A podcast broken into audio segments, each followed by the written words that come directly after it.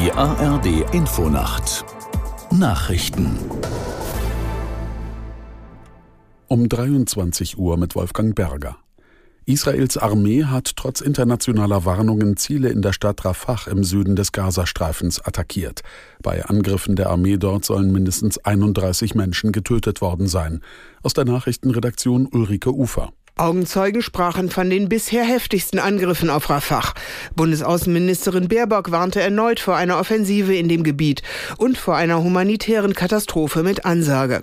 Unterdessen hat das israelische Militär nach eigenen Angaben einen Tunnel der Hamas entdeckt, der genau unter dem Hauptquartier des UN-Palästinenser-Hilfswerks in der Stadt Gaza verlaufen soll. Der Chef des Hilfswerks erklärte, das Personal der Organisation habe das Hauptquartier bereits Mitte Oktober geräumt, auf Anordnung des Israel israelischen Militärs. Die ungarische Staatspräsidentin Novak hat nach massivem öffentlichen Druck ihren Rücktritt verkündet. Sie hatte einen Mann begnadigt, der in einem Fall von sexuellem Missbrauch an Minderjährigen verurteilt worden war. Aus Wien Wolfgang Fichtel. Als das bekannt wurde, waren viele in Ungarn empört. Es gab Demonstrationen gegen die Präsidentin. Die Opposition forderte ihren Rücktritt. Entscheidend dürfte aber gewesen sein, dass sich auch Ungarns Ministerpräsident Viktor Orban zuletzt öffentlich von ihr distanziert hatte. Für pädophile Täter gebe es keine Gnade, so Orban. Solche Begnadigungen wie die der Präsidentin müssten verboten werden. Ich habe einen Fehler gemacht, so begründete Katalin Nowak ihren Rücktritt. Und zwar, weil ihre Entscheidung Zweifel aufkommen ließ, dass der Schutz von Kindern auch bei ihr oberste Priorität habe. Bayern Leverkusen hat das Spitzenspiel in der Fußball-Bundesliga gegen Bayern München mit 3 zu 0 gewonnen. Der Tabellenführer Leverkusen hat mit dem Erfolg seinen Vorsprung auf München damit auf fünf Punkte ausgebaut.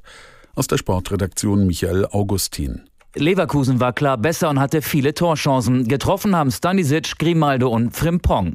Der VfL Wolfsburg verlor bei Union Berlin mit 0 zu 1. Das Spiel war wegen Fanprotesten insgesamt rund 45 Minuten unterbrochen.